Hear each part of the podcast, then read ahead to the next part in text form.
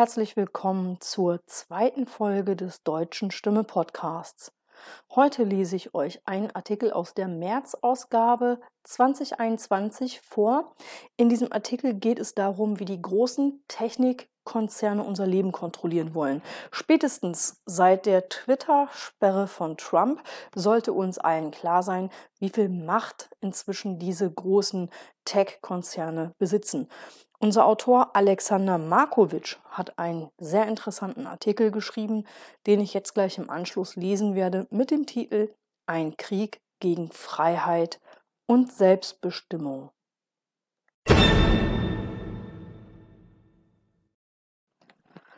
Was haben die Konzerne Apple, Amazon, Alphabet, ein Mutterunternehmen von Google übrigens, Microsoft und Facebook miteinander gemeinsam?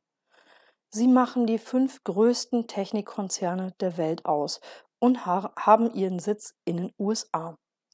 Diese Konzerne bestimmen zunehmend das Leben auch in Europa und zählen zu den großen Gewinnern der Corona-Krise. Zusammen besitzen sie einen Unternehmenswert von 3,8 Billionen US-Dollar, mehr also als das BIP Deutschlands 2017 betrug. Alleine anhand dieser Dimensionen kann man erahnen, dass ihre Macht schon jene einzelner Nationalstaaten übersteigt und die Tatsache, dass sie in der EU keine Steuern zahlen, ebenso. Doch wo sind diese Titanen entstanden?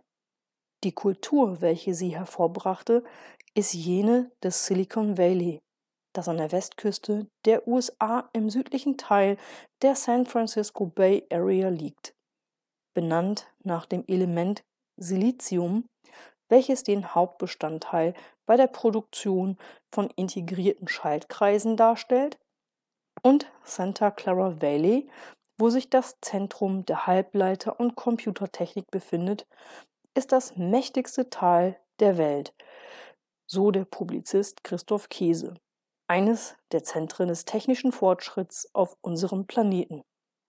Von dort kommen nicht nur die Bestandteile der neuesten iPhones und die aktuellen Zensurbestimmungen von Facebook zu uns, sondern auch Zukunftsvisionen, gegen die der totalitäre Überwachungsstaat in George Orwells 1984 ein naiver Nachtwächterstaat ist. Ein gutes Beispiel ist das Phänomen der großen Datenmenge Big Data, welche im Umgang mit dem Internet entsteht. Alleine wenn wir bei Amazon ein Produkt kaufen oder bei Facebook einen Beitrag mit Gefällt mir markieren, werden von den jeweiligen Diensten Daten von uns gesammelt, die ein menschliches Gehirn alleine gar nicht mehr verarbeiten kann, da dies in einer enormen Geschwindigkeit geschieht.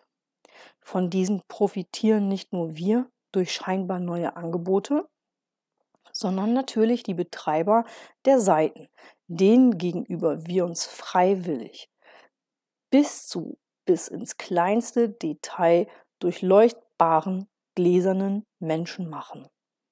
Die sozialen Medien aus Kalifornien sind dabei niemals neutral. So zeigt der aus unserem Verhalten errechnete Algorithmus auf unserer Facebook-Seite nicht einfach nur an, was unsere Freunde teilen, sondern auch, was für den Konzern am profitabelsten ist.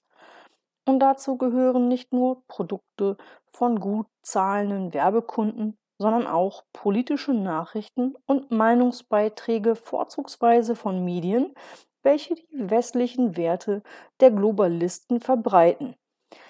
Die anfänglichen Kunden der Internetkonzerne werden somit zu den Produkten des Silicon Valley.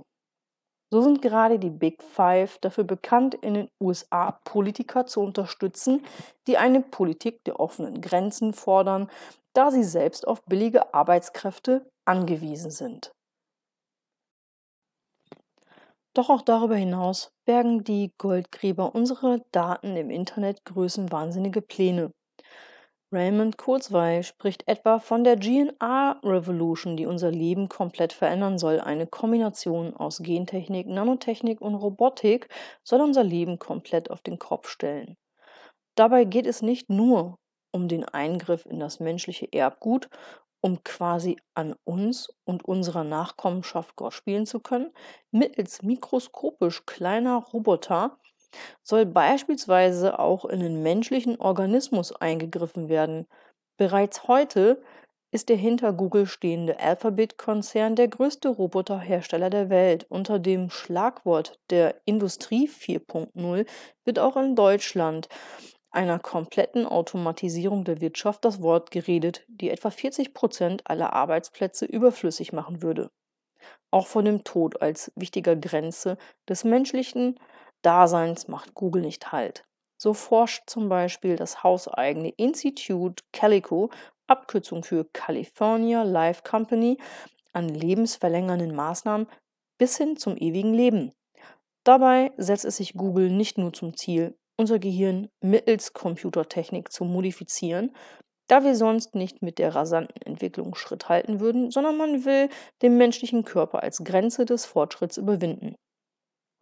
Schließlich müssten wir, wenn es nach Kurzweil geht, unseren Geist auf eine Cloud hochladen können, um am Ende die ganze Menschheit zu einem einzigen Wesen verschmelzen zu lassen. Google fordert auf lange Sicht also nicht nur die Rechte an unserem Suchverhalten, sondern auch an unserer Persönlichkeit. In einer vom New Age Spiritualismus inspirierten Pseudoreligion predigt der Chef der technischen Entwicklung von Google die Singularität. Darunter versteht er ein Abheben des Fortschritts, ausgelöst durch ein exponentielles Wachstum der Computertechnik und das dadurch ermöglichte Überholen der menschlichen Intelligenz durch die künstliche Intelligenz, das zu einer gottgleichen Maschinenintelligenz führen soll. Was nach den dystopischen Horrorvisionen der Filmreihe Matrix klingt, ist also nicht weniger als das offizielle Programm einer der mächtigsten Firmen der Welt. Wie einer der Begründer des Internets, Jaron Lanier, hervorhob, besteht heute die Gefahr, dass die Vermengung von künstlicher Intelligenz, exponentiellem Wachstum und evolutionärer Psychologie die Gefahr birgt, uns über den Kopf zu wachsen. Tatsächlich birgt das Entstehen einer übermenschlichen Intelligenz, die sich unabhängig vom Menschen weiterentwickeln kann, die Gefahr in sich, dass wir wie im Film Terminator wortwörtlich zu den Sklaven der Maschinen werden.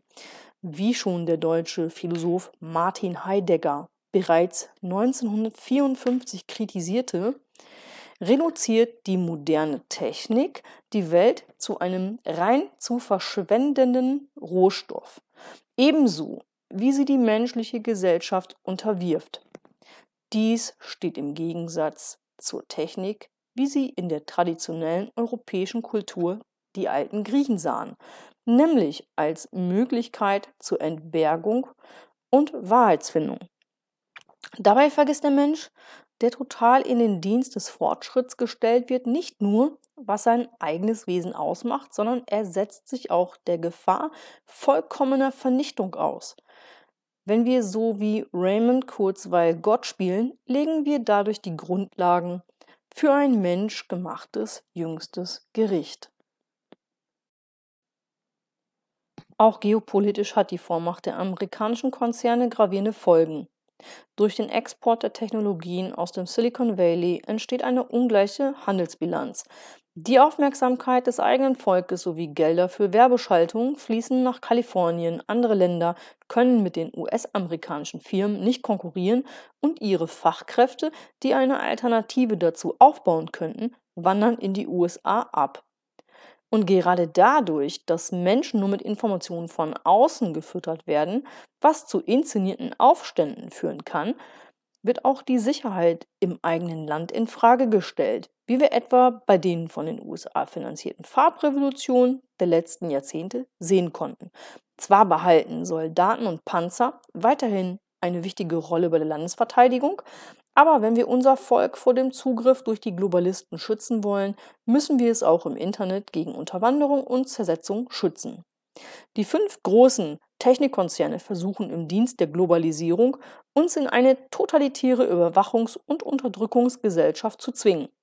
Dabei gehen sie sogar so weit, im Dienste des Fortschrittes uns unsere Menschlichkeit nehmen zu wollen. In der Logik der Zivilisation des Meeres stehend wollen die Globalisierer unser ganzes Leben in Datenströmen einfassen, damit wir in der Matrix aufwachen. An dieser Stelle ist es notwendig, Halt zu rufen und diesem sogenannten Fortschritt Einhalt zu gebieten. Denn wenn wir weiterhin seinem Weg folgen, stürzen wir in den Abgrund. Dass es auch anders geht, zeigen klassische Landmächte wie der Iran, China und Russland. Anstatt sich von den Technikkonzernen kontrollieren zu lassen, werden Dienste wie Twitter, Google und Facebook verboten. Dafür baut man eigene Dienste auf, die vom Westen nicht korrumpiert werden können. Die Amazon-Alternative Alibaba und der Nachrichtendienst WeChat in China sowie V-Kontakte in Russland sind Beispiele für Internetdienste, die an ihre jeweilige Zivilisation gebunden sind und nicht dem Zugriff des Westens offenstehen. Deutschland könnte in einem souveränen Europa eine Vorreiterrolle beim Aufbau solcher Dienste einnehmen. Denn ohne diese bleibt uns nur die Knechtschaft im Dienste der Globalisten und ihrer Technikreligion.